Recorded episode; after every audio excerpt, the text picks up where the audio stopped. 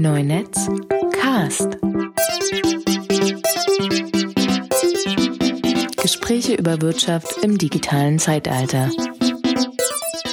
Hallo Thierry. Hallo Marcel.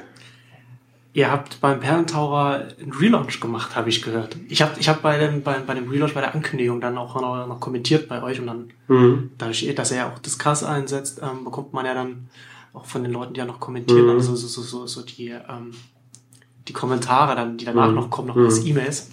Und das ist ja jetzt durchaus ja, gemischt aufgenommen worden. Mhm. Also zumindest die Leute, die sich dann dazu bemüßigt haben, dann mhm. zu kommentieren, die haben ja dann mhm. durchaus auch gesagt, dass sie da ein paar Sachen anders sehen als ihr.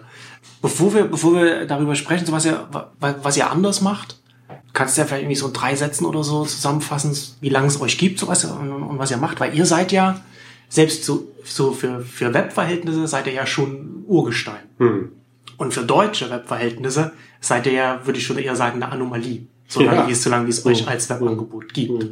Ihr seid jetzt im, im 14. Jahr? Genau, oder? wir werden 14. Und, ähm, am 15. März werden wir 14. Wir sind äh, am Netz, äh, und zwar wirklich jeden Tag, äh, seit dem 15. März 2000. Das war unser erster Tag ähm, unser, äh, Erscheinungs-, unser erster Erscheinungstag und seitdem liefern wir Tag für Tag ähm, äh, eine Feuilletonschau. Das heißt, äh, ja, wir sind äh, wirklich, also die Idee dazu hatten wir ja schon noch in den 90er Jahren. Damals war ich in, in Paris Kulturkorrespondent für die Süddeutsche Zeitung und ähm, äh, haben das eigentlich damals dann schon konzipiert. Wir sind dann auf der Buchmesse 1999 in Frankfurt äh, über die Stände gegangen und haben alle Prospekte eingesammelt von allen wichtigen Verlagen. Sind dann mit zwei dicken Koffern voll äh, nach äh, Berlin zurückgefahren und haben dann äh, sozusagen die ersten Bücher, die wir, ähm, also ersten Kritiken, Rezensionen, die wir ausgewertet haben, waren von den Buchmessenbeilagen äh, des Jahres 1999. Mhm. Das erste Buch überhaupt, das wir eingegeben haben in die Datenbank des Perlentauchers, war Michel Houellebecq, Elementarteilchen. Das ist die mhm. Nummer eins in unserer Datenbank.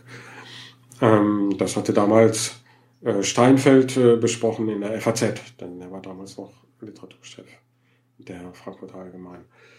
Ja, seitdem gibt es eigentlich, also seitdem gibt es den Perlentaucher, 15. März, äh, da haben wir dann mit der Feuilleton-Rundschau angefangen. Und das war. Habt ihr damals auch schon mit dem, mit dem täglichen Newsletter mhm, angefangen? Ja, genau. Also mit der, mit der täglichen Feuilleton-Schau haben wir am 15. März angefangen, 2000. Und ähm, haben das auch als Newsletter von Anfang an versandt oder haben von Anfang an einen mhm. täglichen Newsletter versandt. Diese ersten Feuilleton-Schauen gibt es nicht mehr im äh, Archiv. Ich glaube, das Archiv reicht zurück bis ins Jahr 2001.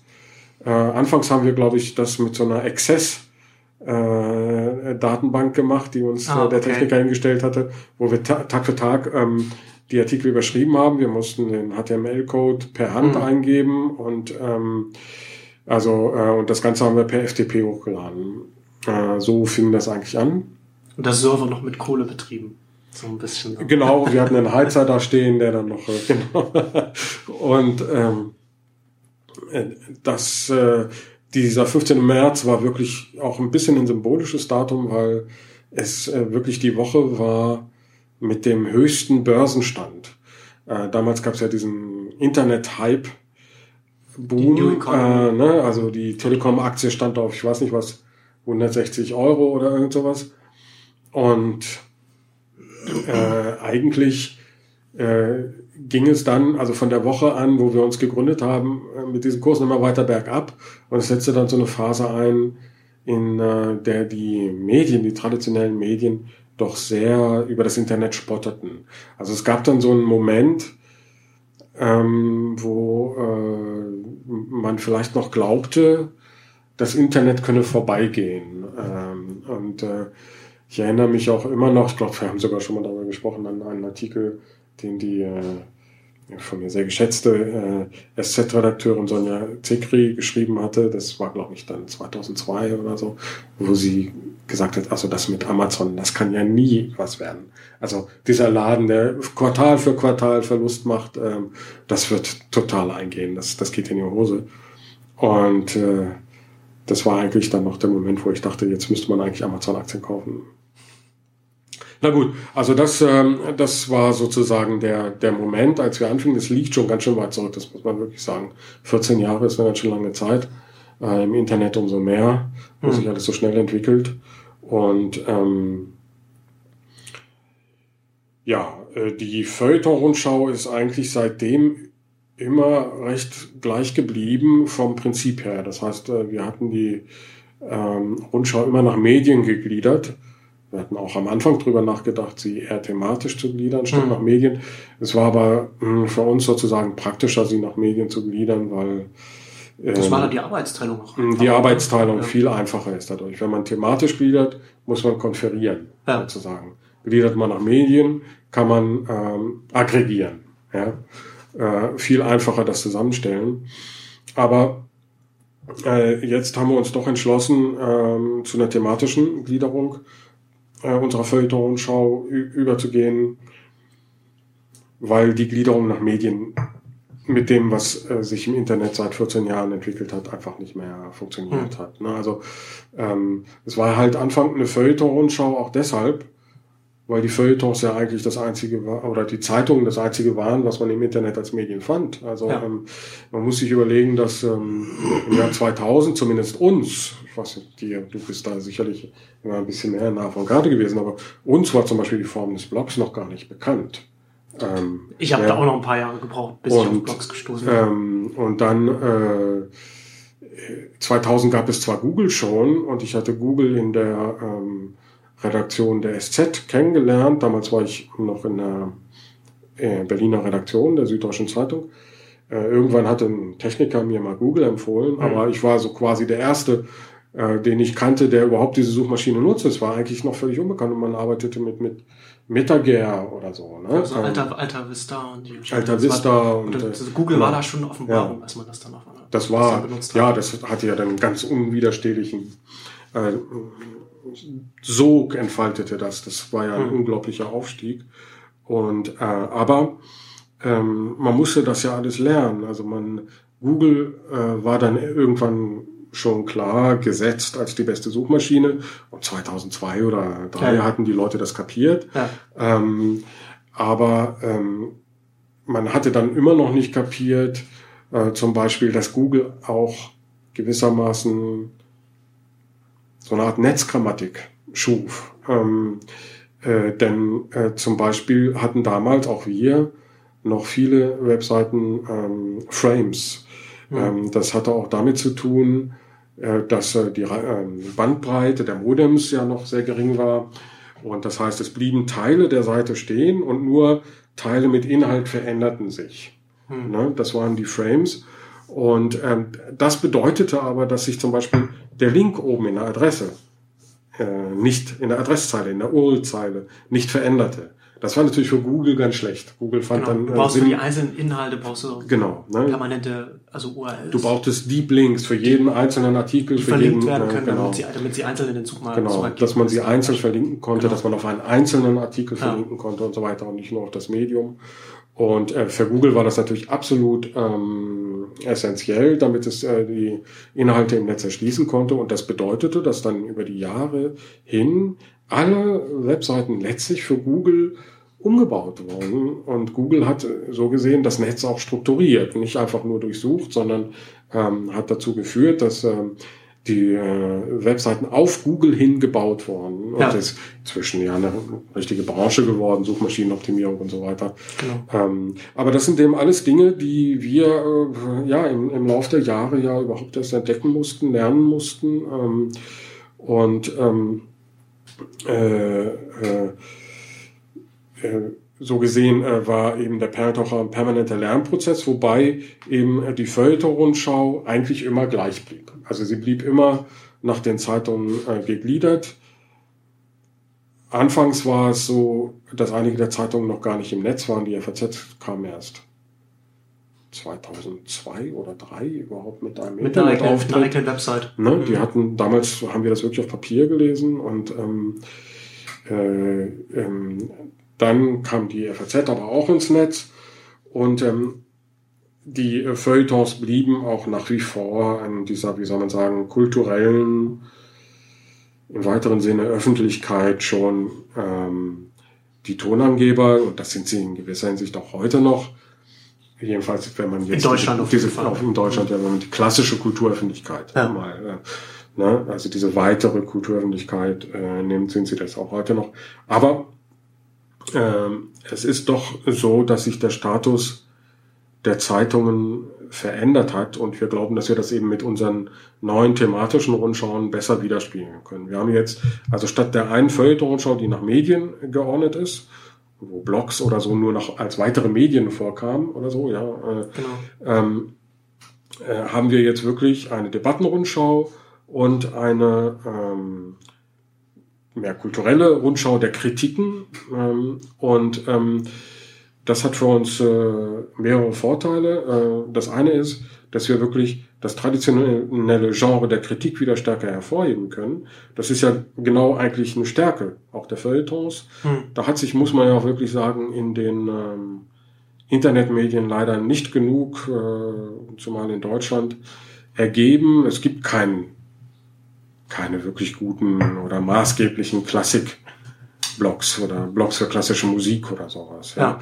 In anderen Feldern ist es ein bisschen anders. Im Kino gibt es sehr viel äh, mehr Internetmedien zum Beispiel, Popmusik auch oder so. Ähm, Kunst ist auch ganz gut vorhanden ähm, in, in Internetmedien inzwischen, aber so diese mehr klassischen Bereiche des Kulturbetriebs wie eben klassische Musik oder auch Theater werden doch nach wie vor von den Zeitungen besser ja, abgedeckt. Merkt man halt ganz und, deutlich, welche, ja. welche Themen eher technikaffinere Menschen anspricht ja. und welche nicht so. Und das sind die, die Themen, die technikaffinere Menschen ansprechen, die werden natürlich mhm. dann auch eher dann jetzt jetzt schon auch so ein bisschen abgedeckt von Online Ja, wobei man sagen muss, dass zum Beispiel Literatur oder überhaupt das Buch von Anfang an eine größere Affinität zum Netz hatte, weil ähm, auch äh, Buchverlage doch sehr schnell erkannten, dass das Netz ein Vertriebsweg wird.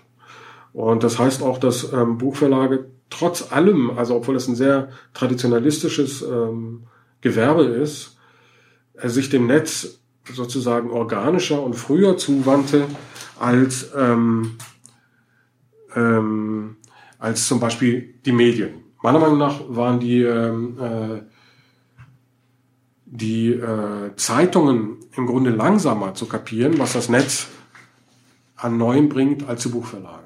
Hm.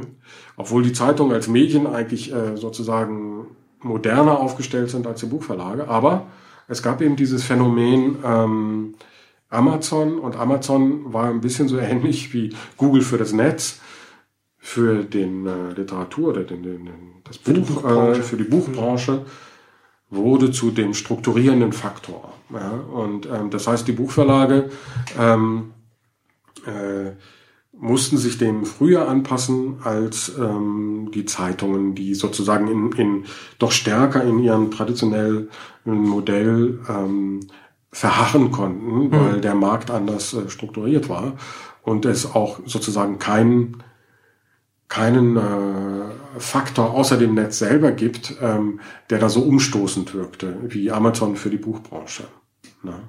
Das ist schon äh, ein ganz interessanter Faktor. Das heißt aber, hm, also für uns, ähm, die beiden neuen ähm, Rundschauen ermöglichen es uns jetzt, finde ich, diese äh, durch das Netz in den 14 Jahren, die wir existieren, äh, doch äh, total veränderte Öffentlichkeit besser wiederzuspiegeln. Ähm, ähm, und Faktoren dieser Veränderung sind ja nicht nur, dass äh, Medien hinzugetreten sind, auch in der deutschen äh, Öffentlichkeit, sondern dass äh, sich die Öffentlichkeit auch internationalisiert hat.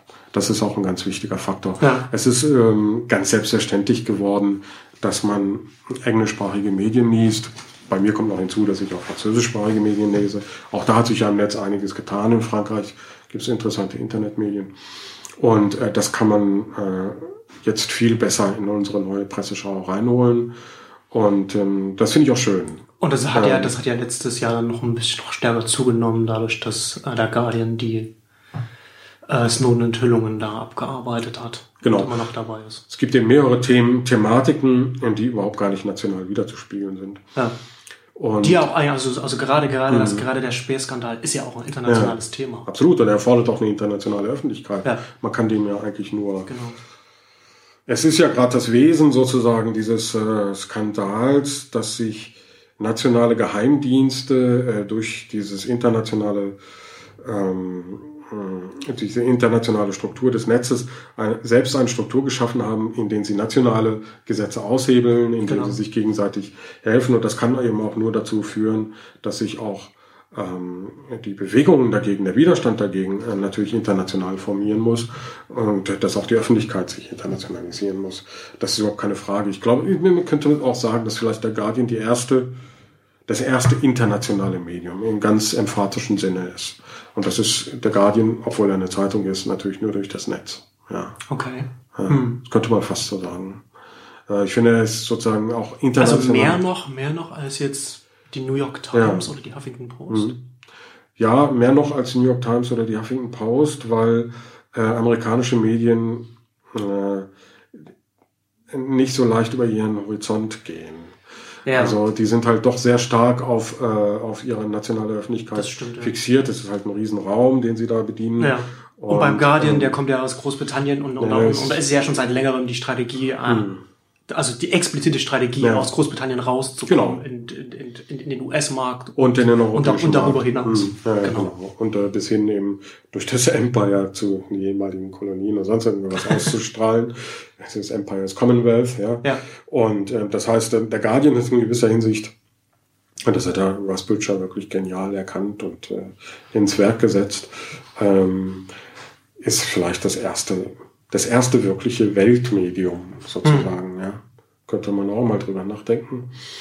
Jedenfalls ist es so, dass ähm, äh, so etwas wie die Feuilleton-Rundschau in Deutschland äh, nicht mehr so zu machen ist, dass man einfach sagt, die Süddeutsche bringt das und die FAZ bringt das. Und, also es, ist nicht mehr, nicht, ja. es wäre nicht mehr so richtig zeitgemäß, oder? Könnte man es vielleicht so zusammenfassen? Ich glaube, es wäre einfach, ähm, es wäre verzerrt, weil ähm, hm. Äh, so äh, bedeutend diese Medien sind und die FAZ ähm, ist als Debattenmedium nach wie vor Nummer eins in Deutschland, würde ich auch wirklich sagen. Es wird ja. auch nicht durch irgendein Internetmedium aufgewogen oder so. Ähm, trotzdem ähm, ist es eben so, dass der Kontext sich total verändert hat ähm, und bestimmte Themen sowieso auch ähm, gar nicht äh, nur wiederzuspiegeln waren, indem man jetzt nur auf diese Medien sich beschränkte, zumal einige der Debatten eben die Medien selbst betrafen und man eben auch den Widerpart dazu haben musste. Äh, das war natürlich diese Leistungsschutzrechtdebatte zum Beispiel. Mhm. Ne? Und ähm, aber auch in anderen Debatten ist es ein bisschen so, dass man das Gefühl hat, dass die traditionellen Medien da einen recht verrammelten äh, Raum äh, sich äh, äh gezimmert haben. Ich denke an die Islamdebatte. Ähm, wo ja auch zum Beispiel allein äh, durch die Tatsache, dass die Medien, die traditionellen Medien, zum Beispiel die Mohammed-Karikaturen nicht abge äh, abgedruckt haben, nicht veröffentlicht haben, äh, der, das Internet ganz klar zu dem Ausweichraum wurde, auch für, mhm. für Debatten. Und ähm, das heißt mit anderen Worten, ähm, die äh, sowohl Media, von den Mediengattungen her ist die Öffentlichkeit her aufgebrochen, als auch ähm, es funktionieren die nationalen Öffentlichkeiten nicht mehr. Sie sind nicht mehr selbstgenügsam. Und ähm, mit anderen Worten, äh, das muss auch so ein Medium wie der Perlentaucher widerspiegeln. Und wir haben uns dann einfach überlegt, okay, wie würden wir denn den Perlentaucher konzipieren, wenn wir ihn heute machen würden, was nicht einfach ist, sich das zu überlegen, weil man ja. natürlich in seinen Strukturen drinsteckt. Und ganz besonders, äh, wenn man ein kleines Medium ist, äh, ist es schwierig, sich zu verändern. Das ist vielleicht paradox, aber ähm, weil sind die, die, die, die Ressourcen sind ja Ja, die Ressourcen sind so knapp, dass man keine Taskforce abstellen kann, ja. um Alternativmodelle. Weil man muss ja parallel immer äh, das eigentliche immer das machen. Ne? Und ähm, das genau. ist eben für ein großes Medium leichter, dann mal drei, vier Leute abzustellen und mal ein Alternativmodell sozusagen auszuprobieren. Hm. Und das ist für uns sehr, sehr schwierig. Also es war für uns wirklich eine schwierige Geburt. Und ähm, aber ich hoffe, dass wir das. Ähm, ich bin eigentlich doch immer noch überzeugt, dass wir das richtig machen und äh, die ähm, ersten Leserreaktionen waren ähm, verständlicherweise oft auch negativ, weil die Leute. Aber kann man glaube ich auch nichts anderes erwarten, mhm. oder? Also ich meine, wenn ihr jetzt, wenn ihr das mhm. jetzt seit seit 14 Jahren genau, macht ja. und dann vielleicht jemand seit zehn Jahren, also schon relativ ja. früh dabei, seit zehn Jahren die tägliche E-Mail mhm. von euch bekommt. Ja. Dann hat man sich halt daran gewöhnt und dann möchte man genau, auch nicht, da dass fühlt man sich auch vor den Kopf gestoßen. Das ist, ist und zwar vielleicht selber gar nicht so klar, dass dieser Wandel durchaus radikal ist. Ja. Aber mh, hm, ich glaube, äh, es ist trotzdem richtig und zwar deshalb, weil wenn ich mir jetzt unsere Debattenrundschau durchgucke Tag für Tag, denke ich, okay, die Zeitung hätte ich gern gelesen, die all diese Debattenbeiträge gehabt hätte. Hm. Ne? Also hm. klar, wir werden, wir sind zwar nicht mehr so äh, komplett, also man erfährt jetzt nicht mehr durch uns, was alles im Feuilleton der FAZ steht, weil wir nicht mehr jeden einzelnen Artikel erwähnen. Aber gleichzeitig ähm, äh, äh, denke ich doch, dass wir so viele äh, Anregungen liefern, dass wir trotzdem wichtig sind und wichtig bleiben und ähm, aber auf eine andere Art und Weise. Ähm, ja, ne? ähm, genau. Und ähm, also das ist für, für mich ist das richtig. Hm. Ich fühl, fühlt sich das richtig an. Hm. Es ist mehr Arbeit. Es ist manchmal schwieriger zu formulieren gewissermaßen. Es geht nicht so automatisch wie dieses Runterspulen der Zeitungen. Ähm, aber es macht doch mehr Spaß und ähm, ich glaube, letztlich ist die Ausbeute auch interessanter. Hm. Und ihr habt ja jetzt auch, ihr habt ja auch die Auftrennung da auch ein bisschen anders. Ich finde, ich hatte das ja, ich hatte das, als, als, als du die E-Mail ähm, rausgeschickt hattest zu dem, zu dem Relaunch, hatte ich das ja auch dann schon danach dann getwittert. Ich mhm. finde, die, den, den Begriff, ich finde die, die Spätaffäre, mhm. das schönes Wortspiel, was, was euch da eingefallen ist, mhm. so für die, weil ihr macht da ja auch dann das, das ist die Späterfälle, ne? wo ihr dann auch auf so, so, so äh, Videos, ähm, also, also, also Bewegtbild ja, genau. oder, oder vielleicht mhm. auch Podcasts ähm, mhm. verweist abends, mhm. was man konsumieren kann, was, genau. was schon jetzt verfügbar ist, also nicht eine Vorschau, was irgendwann kommt, sondern was man jetzt schon konsumieren kann. Genau. Also die Späterfähre tritt in gewisser Hinsicht gleichzeitig an die Stelle der Teletaucher, wo der Rüdiger Dingermann immer äh, Hinweise auf das Abendprogramm äh, im Fernsehen gegeben hat aber auch der Magazinrundschau, ähm, äh, weil ähm, es äh, sich für uns gezeigt hat, äh, die Magazinrundschau ist eigentlich, finde ich, das ähm, Beste, was wir machen. Ähm, also internationale Magazine durchsuchen nach mhm. interessanten mhm. Themen und so weiter. Aber wenn man das konzentriert einmal in der Woche nur bringt, als so einen langen Riemen, ist das sozusagen verschenkt, weil niemand das äh, durchgeht. Das geht, das ist zu lang, zu viel ja. auf einmal. Ja? Und also haben wir gesagt, wir verteilen diese Arbeit, das war auch sehr viel Arbeit im Magazin und Schau, auf die ganze Woche und liefern jeden Tag Lesestücke, jeden Tag Hinweise auf Lesestücke und ähm, aber auch auf Hörstücke und auf Sehstücke. Ähm, weil äh, die Idee ist eben, warum soll man jetzt noch die Hör zuspielen und morgens sagen, was abends im Fernsehen kommt? das ist sozusagen ein Rezeptionsmodell, das eigentlich immer obsoleter ist. Und ähm, stattdessen verlinken wir auf Inhalte, die schon da sind oder mhm. betten Inhalte ein, die schon da sind. Das heißt, man kann wirklich mit der Spätaffäre sich abends hinsetzen und sagen, okay, ich höre mir dieses Hörstück an, während ich kann irgendwas zu tun habe oder sonst irgendwas, ein Hörspiel oder ein Feature oder auch Musik und ähm, oder ich äh, gucke den oder den Film oder diese Dokumentation oder ich lese einen längeren ähm, Magazinartikel. Alles mit der Idee natürlich auch, dass äh, die Leute sowas immer mehr mit Tablets tun, dass sich die Zeiten, in denen man das Internet benutzt, verändert haben, genau. dass man nicht mehr nur zu Bürozeiten, die für uns immer noch die stärksten Zeiten sind, ähm, ins Netz geht, sondern auch ähm, abends im Netz unterwegs ist und dass man da dann nach Inhalten sucht. Hm. Zum Beispiel dann, wenn man im Fernsehen mal wieder nichts findet oder so. Ja. Und ähm, äh, so, das ist eigentlich die Idee der Spätaffäre. Hm. Genau. Also auch ja. da wieder hm. so ähm, was, was ja, was, was ja vor 14 Jahren überhaupt keinen Sinn ergeben hätte. Ne? Also nicht, ja. es wären, wären, wären keine hm. Inhalte da gewesen, auf, auf die hm. man äh, regelmäßig hätte, hätte verweisen können.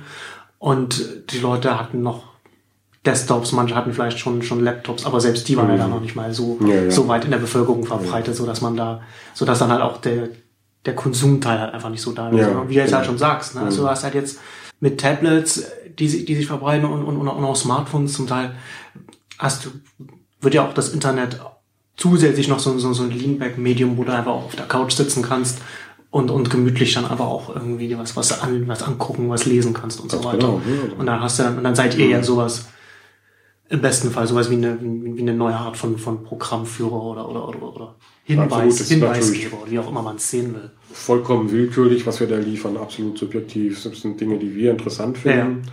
Ja. Ähm, aber ich denke, es wird auch, ähm, es werden mehr solche Dienste entstehen, wo ähm, ähm Leute vielleicht ein bisschen kuratiert bekommen, was es an neuen interessanten Videos oder so bei YouTube gibt oder sonst irgendwas. Ist ja ganz schön schwierig zum Teil, das selber auch immer ähm, hm. zu verfolgen. Man abonniert vielleicht ein paar Kanäle bei, bei YouTube oder so, aber das ist auch sicher immer anregend, aber man aber da kriegt man halt nur, ähm, genau, da kriegt man halt nur die Videos ja, von, von denen, die man abonniert ja, hat und dann genau. nicht irgendwie mhm. wird auf andere mhm. Sachen hingewiesen. Und das, das finde ich ganz interessant, weil du hattest das, du hattest ja vorhin schon ähm, so ein bisschen so erzählt, ja, ähm, als, Google groß wurde, hat es dann auch so eine Grammatik auf das, auf ja. das Web gelegt, ne? so was, was wir jetzt heute halt mit der, mit der SEO-Industrie mhm. sehen, die halt darauf ausgelegt ist, das möglichst so Websites so aufzubereiten, dass sie auf Google gut gefunden werden können. Und man sieht ja heute mittlerweile was ähnliches mit, mit, mit Facebook passieren. Mhm, ne? Und weil, weil jetzt auch gerade, was du sagtest, da wird es dann auch so Korrelationen geben, so Filter geben, die, die, die, die auf, die auf, auf Videos hinweisen. Und letztendlich haben wir das ja schon. Also so mhm. Upworthy zum Beispiel ist ja auch mhm. sowas. Mhm. Er sucht sich halt Videos, äh, YouTube, Vimeo, wo auch immer, mhm.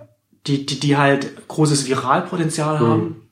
Dann verpasst halt mit einem kurzen Text, mit einer, und, und mit, einer, mhm. mit einer Überschrift, die halt als Status-Update auf, auf Twitter und, und Facebook funktioniert und dann wird halt auch ja, ganz klar. oft immer wieder optimiert, mhm. ne? wie ist halt was, was halt besser passt, was halt klar. mehr Shares mhm. nach sich zieht. Mhm.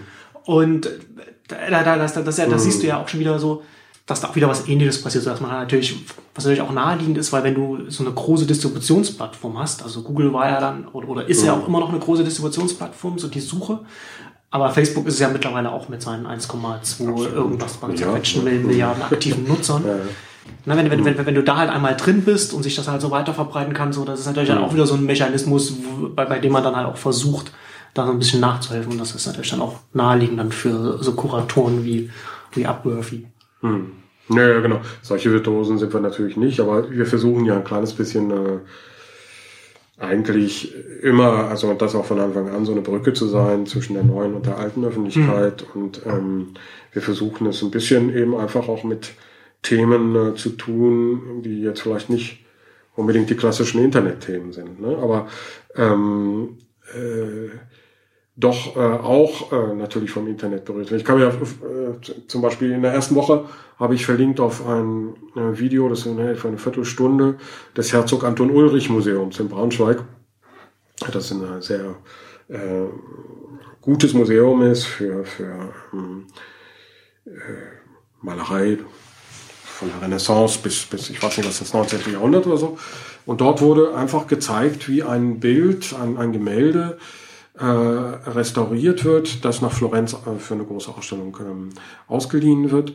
Und ähm, das ist eine Viertelstunde, da wird, da kommen, wird gezeigt, wie die italienischen Restauratoren kommen, wie die Rückseite des Bildes äh, ähm, die Verspannungen äh, hatte und äh, dadurch auch die Vorderseite des Bildes beschädigte wie die neu gemacht wurde. Und ähm, ich gucke sowas unheimlich gern. Ich sehe sowas, finde ja. sowas unheimlich lehrreich. Und ähm, äh, da sieht man eben auch, dass obwohl jetzt also diese Art der Öffentlichkeit noch nicht so stark im Netz ist, ähm, dass man da sehr sinnvolle Sachen machen kann und ähm, hm. äh, letztlich auch äh, diese Öffentlichkeit am Netz nicht vorbeikommen wird. Und ähm, mit anderen Worten, also wir versuchen ein bisschen eben für diese klassischen intellektuellen, kulturellen Themen so eine kleine ja. Rolle zu spielen. Und gerade das ist ja auch ein gutes Beispiel. Mhm. Sowas kann ja auch nur in einem, mhm. in einem, Netz stattfinden, wo du nicht beschränkt bist auf, auf Sendezeit und, und, und Kanäle sowas, wo du, wo du halt auch sowas, sowas Spezielles einfach mhm. machen kannst. Ja, ja klar. Ich meine, es ist natürlich ein Video des Museums selbst ja. äh, gewesen. Ähm, das hat mir jetzt nichts ausgemacht, dass das, das haben wir es noch als Reklame oder so. Aber eigentlich ist das eine gute Öffentlichkeitsarbeit eines Museums, das, mhm. das gewissermaßen auch seinen Informationsauftrag äh, wahrnimmt und äh, eben einfach zeigt, äh, wie es arbeitet und was es tut. Und äh, da habe ich überhaupt kein Problem dann darauf zu verlinken. Und ähm, gleichzeitig denke ich eben, das ist eine Art von Inhalt, die man früher nie fand, die es einfach nicht gab. Mhm Genau. Und ähm, das ist einfach, da freue ich mich jedes Mal wieder über das Internet. trotz der großen Kränkung. ja, hat halt alles viele Seiten. Ja. Ähm, meinst du, dass das dass jetzt mit dem, ich meine, das ist jetzt der, der, die, die Umstellung ist ja jetzt erst noch, ist erst ein paar, Ta paar Tage jung. Aber meinst du oder, oder, oder kannst du schon beobachten, dass da bei euch so, so die Gewichtung bei den oder die Anzahl der Quellen sich so, so ein bisschen verändern oder ist es nur die Aufteilung Ja. in, in der Übersicht? Also was ich, was ich damit meine, werden es mehr Links zu Publikationen, die nicht die FAZ und die Süddeutsche und die Zeit sind und, und, und, und die Welt vielleicht noch? Oder, oder ist es einfach nur die, die Aufteilung anders? Nee, es ist durchaus so, dass ähm, andere Quellen als die FAZ, die Süddeutsche und die Zeit wichtiger werden. Ähm, der eins der Kriterien ist natürlich die, die, die Frage, ob ein Text online steht. Ne? Ähm, und äh, wenn wir jetzt zwei gleich gute Texte zu einem Thema haben und der eine steht online, der andere nicht, dann äh, ver verweisen wir natürlich auf den Text, der online steht, weil äh, das für unsere Leser besser ist. Und so gesehen äh, werden äh, FAZ und Süddeutsche dadurch schon ein bisschen relativiert.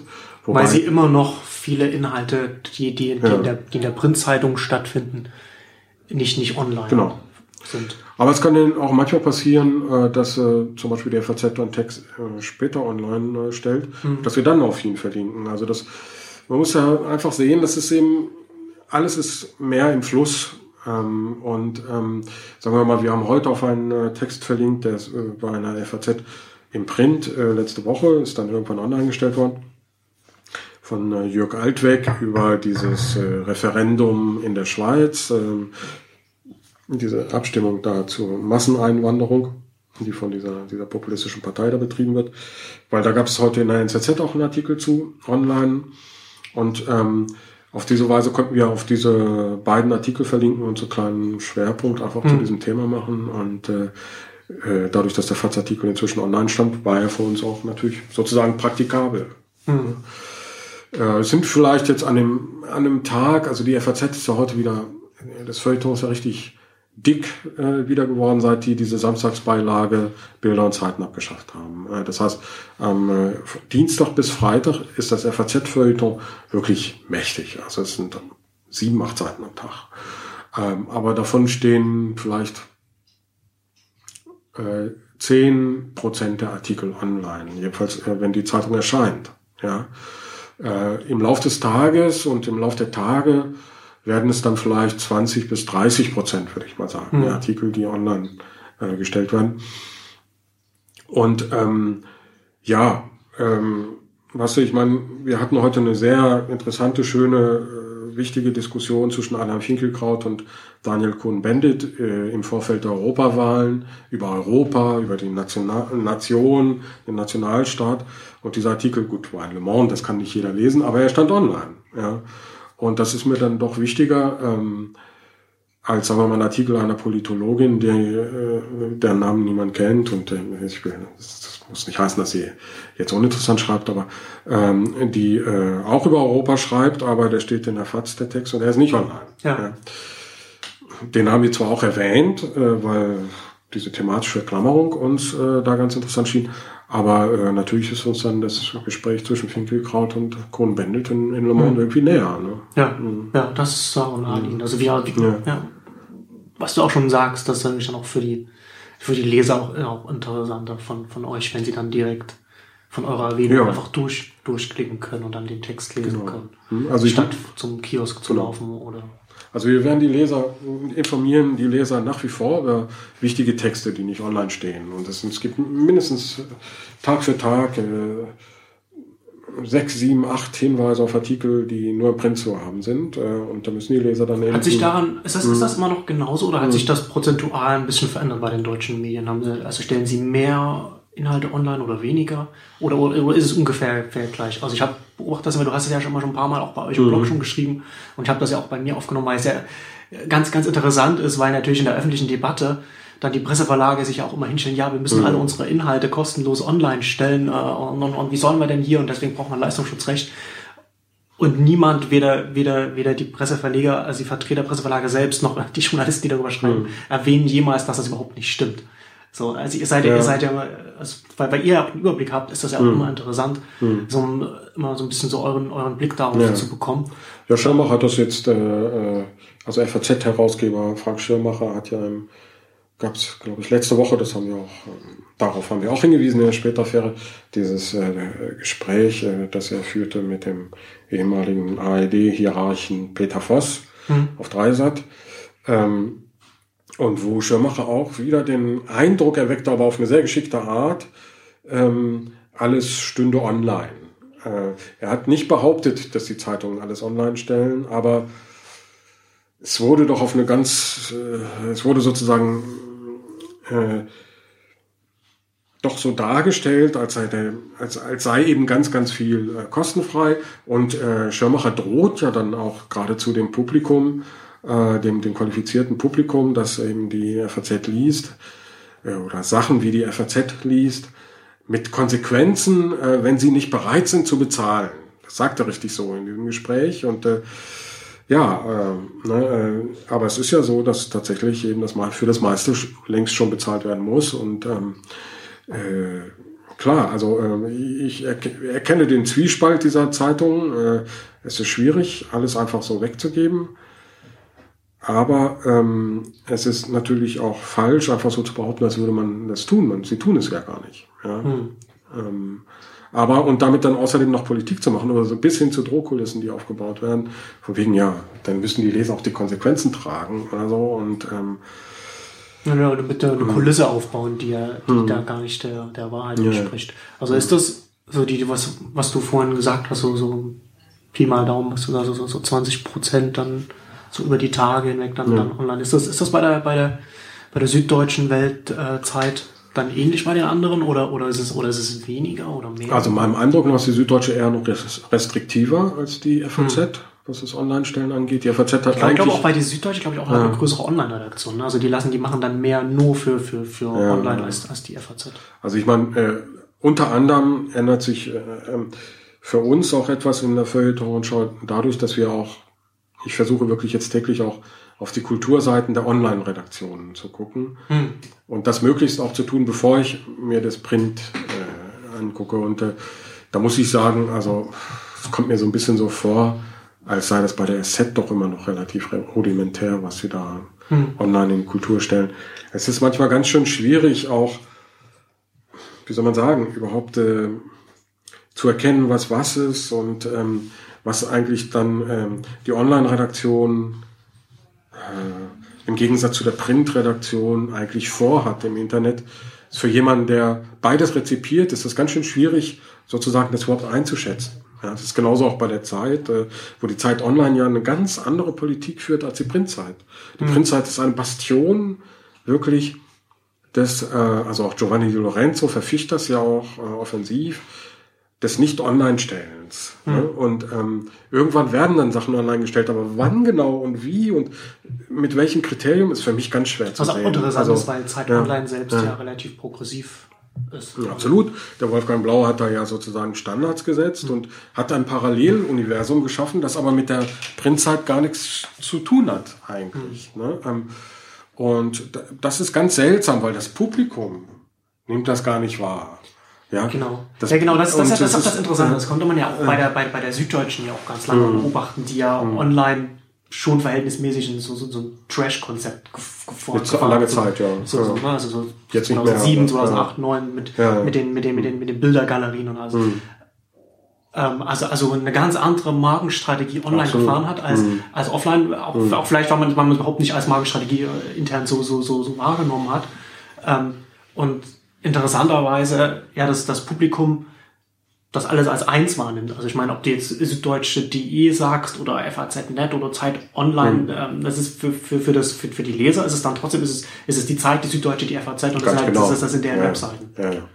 Selbst der Spiegel und Spiegel Online wird nicht so auseinandergehalten wie. Wo da ist ja noch, noch, noch extremer. Also Spiegel Online hätte es ja wirklich geschafft, eine, am ehesten geschafft, eine eigene Marke zu schaffen. Aber ähm, für, für die Leser ist das die gehen auf, auf Zeit.de und denken, das ist die Zeit. Also äh, ich glaube, das ist wirklich. Äh, und dann gibt es aber, es kann es ist ein bisschen schizophren, es gibt sicherlich auch gleichzeitig dann noch dieses Publikum, das sich Zeit.de selbst herangezogen hat. Die wissen natürlich, dass Zeit.de was anderes ist als die Zeit. Die lesen dann aber vielleicht gar nicht mehr die Zeit. Also das ist dann so. Äh, ne? Ja, genau. Aber ich glaube, ich glaube ja auch, dass er, ich meine, jetzt die ganze, die ganzen heranwachsenden Generationen, mhm. also also jeder, der der der wer, wer, wer heute unter 30 ist, ich bezweifle, dass es da viele, viele, viele Zeitungsleser gibt, hm. geschweige denn Zeitungsabonnenten. Also wenn die mit, wenn, wenn die mit den Marken in Kontakt kommen, dann sind es, dann sind es, dann sind es eher die Online-Ableger. Da gibt's natürlich. Na gut, es gibt, gibt diese Drückerkolonnen an den Universitäten, wo, wo die Zeitungen hinterhergeschmissen werden. Ja. Das kostet Studenten ja gar nichts. Ja. Ähm, das gibt es schon. So gesehen gibt es unter Studenten sicherlich auch Leser. Wobei ich selbst, wenn ich mal äh, irgendwie eingeladen werde auf irgendeinen Unikurs, äh, äh, und zwar Journal Journalismusstudenten äh, treffe, und die dann frage, wer wirklich regelmäßig ja. Zeitungen liest, das auch unsere das, Praktikanten oder so. Also, genau, das, das ist das ist ja das ist ja das ist ja auch ganz witzig, das ja. auch beziehungsweise auch traurig, weil man mhm. auch immer, wenn man mit dem mit dem Journalisten Nachwuchs spricht hier in Deutschland, die sagen ja dann, die sagen, oh, ja, wir wollen wir wollen auch ein, also man, man, man will für Print, man will für die Zeitung schreiben und dann fragt man die und, und mhm. was, und welche Zeitung hast du abonniert und die haben, und die haben selbst nicht mal. Also die sind, mhm. die sind Medien interessiert, die wollen da arbeiten, aber, und, und wollen auch in einem Bereich arbeiten, den sie selbst nicht mal mhm. konsumieren und sie stellen überhaupt nicht ja. die Verbindung her, dass sie da ja. selbst gar nicht dieses Medium Papier dann, dann, dann noch ja. äh, so konsumieren. Ja, sie spüren diesen sozialen Unterschied und den gibt es in den Häusern, ja, das hat, ja, diese, da haben wir schon darüber gesprochen auch, diese arbeitsrechtlichen Aspekte der Sache die Printjournalisten haben ja oft noch viel, viel bessere Verträge. Ne? Nicht, wenn sie neu eingestellt werden. Also jemand, der jetzt neu bei Spiegel eingestellt wird, der bekommt nicht mehr diese faraminösen äh, hm. 120.000 Euro im hm. Jahr äh, Gehälter oder so, wie, wie das vor 15 Jahren noch so der Fall war. Ne? Es gibt ja so eine Generation, im Grunde ist es auch die Generation, der ich selber angehöre, die noch wirklich unglaublich profitierte von diesem Wahnsinn, Reichtum, den die Medien hatte, hatten die berühmten Dienstwagen der FAZ und so, ne, mit dem Kennzeichen FAZ. Und ähm, äh, all das, das ist nun wirklich äh, längst passé, mhm. aber diesen, es gibt doch immer noch diesen Statusunterschied zwischen Print und Online in den Häusern. Und das spüren eben auch die Studenten. Ne? Also die, ähm, die Printleute haben Tarifverträge oder sogar übertarifliche Regelungen ähm, während die äh, Online-Leute Werkverträge, Zeitverträge und das ist ja, ist ja nicht, ist ja nicht, das ist ja nicht ja. Auf, allein auf, auf den Medienbereich ja. so beschränkt. Also das kann man ja, in, in, in, gerade in Deutschland, also ich beobachte, ich, ich finde es interessant, dass es, dass es, dass es, dass das Murren über diesen Missstand eigentlich nicht, nicht, nicht, nicht lauter wird, weil man kann ja durchaus, wenn man in die Wirtschaft guckt, da kann man durchaus auch in, in, in, den, in den Betrieben sehen, da gibt es, da gibt es die älteren Mitarbeiter, die schon, die schon lange mhm. in dem Betrieb sind, die, die haben einen unbefristeten Vertrag, ne? mhm. die haben, also wenn man, wenn man es boshaft sagen will, die haben auch ein bisschen Narrenfreiheit. Und ja, dann kommt, dann kommt wie der Beamtenstatus, na, den manche genau. Leute bei der Bahn oder genau. Telekom noch haben. Und äh, na, also, was ja auch aufgrund der, der, der, der starken mhm. äh, Arbeitnehmergesetze in Deutschland einfach auch so äh, ja. da, da, dadurch auch kommt. Und dann hast du die jüngeren Generationen, die in den letzten fünf, sechs, sieben, acht Jahren äh, in, in, in, in, mhm. ins Berufsleben eingestiegen sind und die von, von unbefristeten Vertrag zu unbefristeten mhm. Vertrag äh, gehen, ja. ähm, sehr viel mehr arbeiten müssen mhm. für weniger Geld. Klar, weil sie auch noch erst, erst, erst noch, noch, noch neu mhm. in, in, in, in die Arbeitswelt eingestiegen sind. Aber bei denen auch nicht so richtig absehbar ist, dass sie, dass sie jemals in so, ein, in so, ein, so eine gemütliche Position kommen. Also es gibt da halt so einen Generationenunterschied, den man auch Deutschland so äh, wirtschaftsübergreifend beobachten kann. Und, und im Medienbereich ist es natürlich noch, noch viel stärker, weil, weil die Medien natürlich jetzt äh, die, die, klassischen Medien, wie du schon sagst, aus einer relativ bequemen Situation rausgerissen wurden. Mhm. Also wo halt, wo halt die Gewinnmargen ja, viel höher weil waren. Sie als eigentlich immer noch in einer bequemen sind, Position stecken. Es gibt ja diese neue Untersuchung, ich weiß nicht, ob die die, die haben wir neulich auch zitiert, äh, ich weiß nicht mehr welcher Medienprofessor die präsentiert hat, aber dass die Zeitung ja immer nach wie vor toll profitabel sind. Ja, ja. Auf also so einem schrumpfenden Terrain, aber wo sich andere 20, Wirtschaftsbereiche und sich so, noch freuen würden darüber, wenn ja. sie solche Gewinnmargen hätten. Und das, das äh, liegt einerseits daran, dass die Redakteure, also so ähm, beneidenswert ihr Status auch ist, gesehen von äh, Online-Journalisten her, äh, mit Arbeit überhäuft worden sind im Laufe der Jahre. Also die müssen immer mehr selber machen, immer mehr selber schreiben, immer mehr, die müssen das Layout, alles macht der Redakteur jetzt, ja. Und äh, also einerseits und andererseits äh, Ausbeutung der Freien. Und das äh, führt nach wie vor dazu. Und drittens übrigens, äh, ein wichtiger Punkt, aber das ist nicht unser Thema heute, die regionalen Anzeigenmärkte und lokalen Anzeigenmärkte sind immer noch nicht im Netz. Die sind immer noch in den Zeitungen. Das ist ein Geheimnis, das die Zeitungen haben.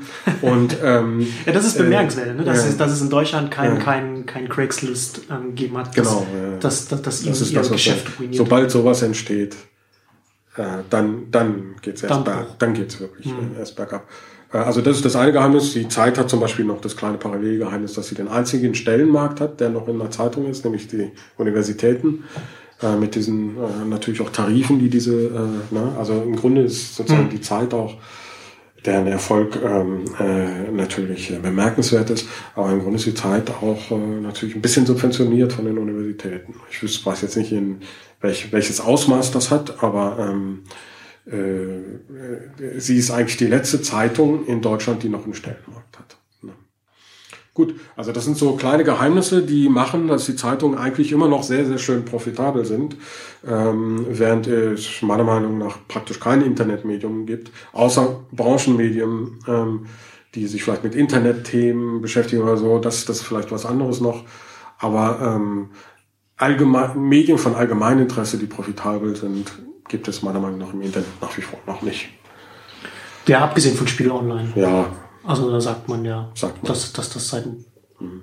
sogar so seit ein paar Jahren profitabel ja, ist. Sicher, aber das konnte auch nur wachsen, weil es sozusagen angelehnt war an ein Printhaus. Genau, ich weil es halt von der Marke einen Transfer halt gibt, aber es gibt einen, immerhin Transfer ja. des Markenbildes. Es, ja, so es gibt einen Reichweitentransfer ja, auf jeden Fall, der aus, aus der Marke her, selbst herauskommt. Ne, also ähm, äh, aus sich selbst heraus. Ja, das stimmt. Ja. ja, aber das ist natürlich was du ja auch gerade, also was du gerade erwähnt hast, oder? also dass, dass, dass auch in den Redaktionen auch viel mehr, viel mehr Arbeit auf den Einzelnen auch irgendwie ähm, gelegt wird. Ich hatte das jetzt in der letzten Exchanges-Ausgabe, einem Podcast, den wir bei Exciting Commerce machen, hatte ich auch eine Anekdote erzählt. Da war ich, das ist schon eine Weile her, war ich auf einer Veranstaltung von einem, von einem Startup, da hatte eine PR-Agentur da ähm, dazu eingeladen und dann habe ich auch die die die Kollegen äh, von der von der PR-Agentur da kennengelernt so und mit, mit, mit, habe ich mich mit der mit der einen Mitarbeiter der PR-Agentur unterhalten und da sie erfahren hat, dass ich über Exciting Commerce da da bin, also Exciting Commerce ist ähm, das führende E-Commerce-Blog mhm. in, in Deutschland deutschsprachigen Raum. da hat sie da hat sie mich da hat sie mich so mal so zur Seite genommen und hat gesagt, ja, wir haben hier, wir haben mit Exciting Commerce haben wir immer so das Problem, dass wir da unsere, unsere Geschichten nicht unterbringen können. Können Sie uns denn mal erklären, wie Sie, wie Sie arbeiten, wie wir, wie wir zusammenarbeiten können, was wir da so machen können? Und da musste ich ihr dann erst einmal erklären, so dass wir, dass, dass wir da bei Exciting Commerce da so ein bisschen anders arbeiten. Also, also nicht, da werden halt nicht irgendwie so PR-Mitteilungen aufgenommen, es sei denn, da ist irgendwie wirklich eine, eine interessante Information, also irgendwie eine, eine, eine Invest, Investment runter und dann, und dann hast du halt eine feste Zahl oder, oder Umsatzzahlen oder was dann halt sowas, ne, womit, womit man halt arbeiten kann.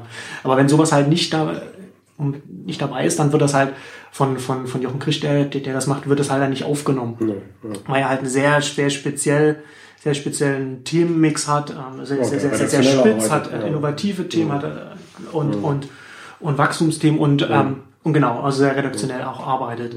Ähm, das das Interessante daran fand ich, so diese, diese Grundirritation, die in ihrer Frage steckt. Ne? Also sie war auch noch, die war auch relativ jung, also sie war, ich glaube, mhm. unter, unter, unter 30, also wird vielleicht in der Branche seit drei, vier, fünf Jahren oder so mhm. arbeiten.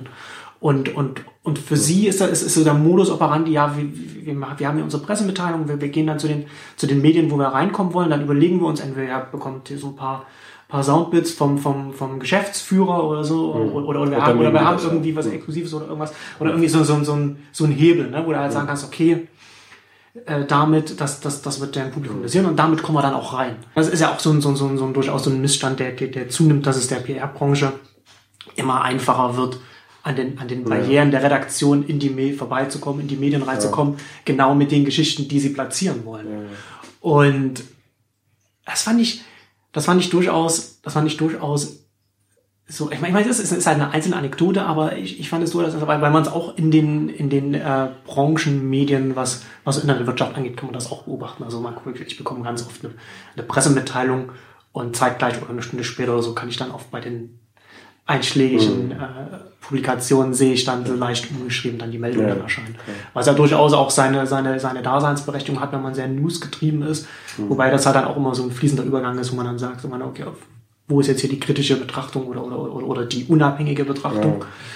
Ich hatte es auch in, in dem Exchanges-Podcast schon gesagt, ähm, ich fand diese, diese, diese Grundirritation so interessant, so dass man da dann auch, mhm. dass, dass, dass, dass man so heraussticht, wenn man als Medium nicht einfach so diese diese PR-Meldung. Na gut, das ist vielleicht die Irritation natürlich auch darüber oder die parallel geht eben zu diesem äh, ökonomischen Problem der Medien äh, mhm. und äh, inzwischen äh, sozusagen hm, gibt es statt Journalismus PR und das ist natürlich jetzt fast schon äh, ne, es, die Sache ist, das geht quer durch die Medien. Also es gibt auch, wenn man sich Wirtschaftsseiten von Zeitungen anguckt, ganz ähnliche Phänomene, dass da äh, PR-Meldungen von ähm, Konzernen abgedruckt werden, auch dieses Hinterherhoppeln den, äh, hinter den Quartalszahlen oder so. Das ist ja auch nichts weiter als ein Referieren der Daten, die von den äh, Unternehmen geliefert werden und so. Ja, also äh, ähm, das ist ja im Grunde eine ganz ähnliche Geschichte. Also ähm, und äh, klar, also auch Zeitungen, das weiß ich ja auch, also dass dann so quasi redaktionelle Beilagen zum Beispiel finanziert werden von irgendwelchen, zu irgendwelchen Festivals oder Kongressen oder sonst irgendwas, äh, wo es für den Leser oft gar nicht so leicht zu erkennen ist, dass es nicht redaktionell ist, sondern eigentlich Werbung und äh, PR-Agenturen, die dann äh, so eine Anspruchshaltung entwickeln äh, und die äh, eigentlich dann nur noch äh, das Medium als Sprachrohr äh, betrachten ihrer, ihrer Botschaft. Mhm. Ähm, klar, also da ist was verwildert, das hat was mit dieser Medienökonomie zu tun, äh, die äh, fragwürdig geworden ist oder schwierig geworden ist und klar. Da, und ich sehe hm. auch, ich sehe auch da den, den, ich sehe das auch bei den traditionellen Medien eher, eher zunehmend, weil wir können ja auch wenn wir jetzt so in den, in den letzten, so, so, so die letzten paar Jahre schauen, wenn wir, wenn wir uns die, die Entlassungswellen im Journalismusbereich anschauen, mhm. wo, sind die, wo sind die Journalisten hingegangen? Die haben nicht versucht, irgendwas online was eigenes aufzuziehen, nee, die sondern, sondern die, haben, sind in den PR-Bereich mhm. gegangen. Oder ja, Corporate Publishing und solche Sachen. Genau. So, und da hast du ja dann und da, und, und, und dann, dann wird so die PR-Branche wird halt personell immer, immer, immer mhm. stärker, während der Journalismusbereich immer personell immer schwächer wird. Und der personell stärkere PR-Bereich hat dann noch persönliche Verbindungen in die, in die, in die dünner gewordenen Redaktionen. Na, das ist ja. natürlich dann, das macht das natürlich dann, dann auch immer muss man noch mal gucken, wie selbst im Kulturbereich, also ich meine bei Automotor Sport oder so, das ist ja zum Teil wirklich geradezu obszön, aber selbst im Kulturbereich ist es schon ein bisschen so, dass man sich Berichte auch kaufen kann. Ähm, hm. Sagen wir mal, es gibt heute eine, einen Artikel in der FAZ, ähm, wo eine ja, Redakteurin oder Autorin ähm, schreibt über die Kulturhauptstadt Ume, Umeå in Schweden, europäische Kulturhauptstadt. Da gab es gestern auch einen Artikel in der Welt, auch eine ganze Seite. Ähm, da stand in der Welt dahinter, dass die Reise finanziert worden ist von dieser Stadt. Hm. Ja, ähm, und das ist ja immerhin gut, dass man darüber informiert wird. Das ist jetzt sogar keineswegs jedes Mal der Fall. Ich weiß nicht, ob die FAZ das macht. Also vielleicht sind die auch auf eigene Kosten gefahren, keine Ahnung. Ähm, aber es fällt ja auf, wenn es so eine Häufung von Artikeln gibt zu einem Thema, ähm, ne, ähm, da fragt man sich schon, wer hat eigentlich die Reise bezahlt. Ja? Und ähm, das ist ja dann tatsächlich sowas wie, ähm, tja, es ist eine, wie soll man sagen, eine fragwürdige Art der Ermöglichung von Berichterstattung. Ich sage nicht, dass ich das nicht machen würde. Wenn die mich jetzt eingeladen hätte, hätte ich für den Perlentau wahrscheinlich auch darüber geschrieben, weil äh, eigentlich finde ich es ja auch interessant. Ne? Aber ähm, trotzdem, ähm, äh, aber ich hätte doch, glaube ich, schon erwähnt, wer die Reise finanziert. Also das gehört wirklich dazu, meiner Meinung nach. Ja, also mindestens das muss man machen. Ja. Ähm, und ähm, es bleibt trotzdem für mich ein kleiner ähm, Beigeschmack, äh, der mir unangenehm ist bei sowas, weil es ist dann doch irgendwie gekaufte Berichterstattung, weil ähm, das ist, ich meine, wenn die äh, für ähm, in, in derselben Größe, wie dieser Artikel war, geworben hätten, hätten sie ähm, also im Feuilleton 10 oder 20.000 Euro äh, für die Anzeige bezahlen müssen. Ne? Also, mhm. Und äh, sie sehen dadurch, dass der Journalismus geschwächt ist, kommt sowas immer häufiger zustande. Ne? Hm. Also das ist ja, durchaus das, ein Problem. Ja. Das könnte man, man, man könnte das tatsächlich abschwächen mit, mit, mit mehr Transparenz, aber da ist ja dann auch wieder so, Also ich finde, also die sollte schon so deutsche sein. Journalisten und, und, und, und vielleicht noch stärker, wenn man bei der FAZ ist, hat man ja auch so, so, so ein Selbstbildnis, dass man über jeden Fehler erhaben ist und deswegen auch diese, man, man, man berichtet ja neutral und man ist ja sowieso, man kann das ja wohl besser selber einschätzen als, als, als der ja, aber schon Leser, allein jetzt mal die Tatsache, dass es diesen Bericht gibt, ist ja nicht neutral. Ja, nee, nee, klar. Ich meine, ich meine auch, dass, natürlich gibt's dann, gibt's da eine, eine Diskrepanz mhm. zwischen, zwischen Selbstwahrnehmung und, und mhm. Außenwahrnehmung. Mhm. Ne? Also, aber so die, diese, diese Selbstwahrnehmung finde ich halt auch immer noch von, von, von ganz vielen deutschen Journalisten, gerade wenn sie, wenn sie fest, wenn sie festangestellt in der Redaktion sind, ähm, auch gerade auch hinderlich, was irgendwie so mehr Transparenz angeht, weil wenn man ja sowieso schon so der, der, der, der in, so, in so einem Leitmedium sitzt, in der mhm. Redaktion sitzt, dann weiß man ja schon, was was richtig ist. Warum muss man mhm. dann noch mit Transparenz und sowas arbeiten?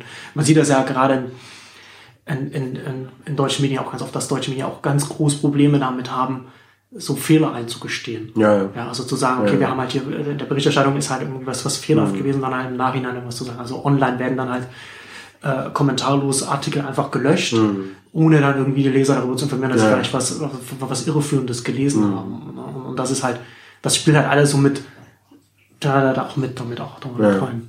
Ja.